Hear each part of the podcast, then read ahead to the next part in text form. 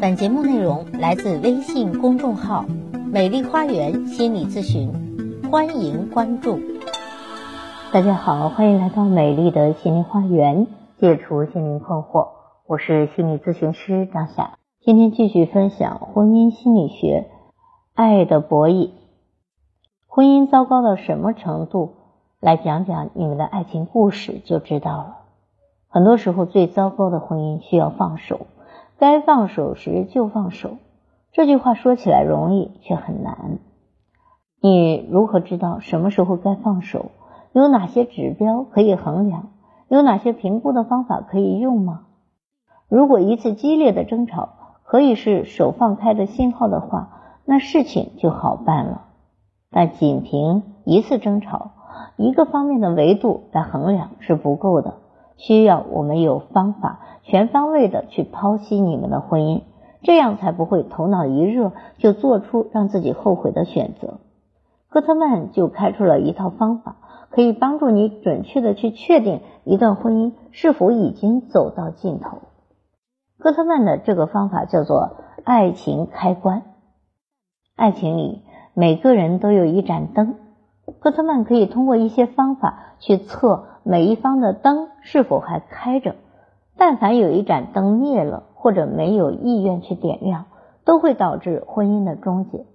爱情开关的方法是根据伴侣双方回忆共同记忆的体验计算出来的累积信任感或者不信任值。之所以把这个方法称之为二分的开关，而不是标尺，标尺可以测量连续的变化。是因为几乎没有伴侣在回忆爱情史时是处在中间地带的，他们的回忆或者快乐或痛苦，就像电灯的开关一样，或明或灭。戈特曼在爱情实验室里做的是口述历史对谈，简单来说，就是让伴侣在一系列提问之下讲述他们的爱情故事，可以问问他们是怎么认识的，第一印象是什么，以及其约会的细节。刚结完婚时的感情如何？随着时间变化如何变化？以及他们的婚姻哲学和婚恋观。人们不仅喜欢听故事，还喜欢讲故事。不管是婚姻幸福的伴侣，还是婚姻不幸的伴侣，都想把他们的爱情故事讲给试验人员听。如果伴侣两人只是平白直叙的讲故事，没有任何情绪体验在里面。这样的情况是无法判断他们的爱情开关是开还是闭的。好在这样的伴侣几乎没有。大多数伴侣在回忆爱情史的时候，要么偏向积极，要么偏向消极。那些大段大段描述消极回忆的伴侣，基本上可以判断他关上了爱情的开关。但两个人并不一定会因此而分道扬镳。有些人会继续维持他们糟糕的婚姻，虽然在一块住。但却形同陌路，信任早已不在。你会说不对呀，整部爱情史里总会有些美好的回忆的，比如婚礼的现场，怎么可能都是消极负面的呢？你说的没错，相伴多年的伴侣之间肯定会有开心幸福的时候，也有难过痛苦的经历。关键点在于诉说者，他选择了什么样的信息来说。如果已经陷入糟糕的婚姻多年，深受其苦，那么在被问及一些往事时，更有可能选择那些负面消极的回忆来说，因为对这段婚姻的整体印象已经糟糕透了。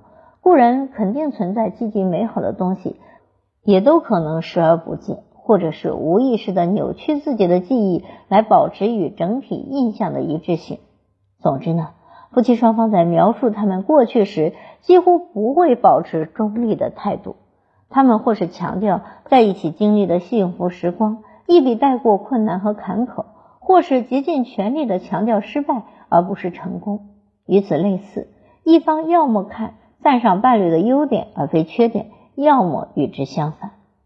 一段婚姻究竟是无可救药还是希望犹存，在于夫妻两人在讲述爱情史的态度时是消极的还是乐观的啊？越是消极。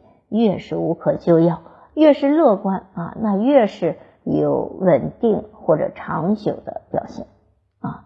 就好像我在咨询中，很多夫妻要么把自己的婚姻定义为非常美好啊，就原来是百分之百美好，只是这个老公出轨之后就变成零和或者复合博弈了，就变成非常不美好了，那就两个极端嘛啊，其实呢，呃，这个两个极端就说明其实这个婚姻还是有必要存在的，怕就怕在整个婚姻咨询的过程中。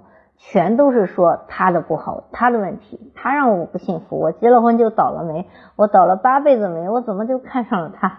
我最终啊，是因为嗯走了眼啊，才落入这段糟糕的婚姻。那么不用说，他这段婚姻，嗯，就是这个女士呢，她是有消极悲观理念的，她总是把所有的问题都推在男性上面。那么这这个她跟这个男士发展不好婚姻关系。那么他跟其他男人就能发展好吗？这个要打个问号。可能这种极端的态度也是有问题的。好，由于时间的关系，今天就分享到这里。更多婚姻心理学的知识，欢迎关注我的微信公众号“美丽花园心理咨询”，也欢迎大家加我的咨询微信，预约我的咨询时段。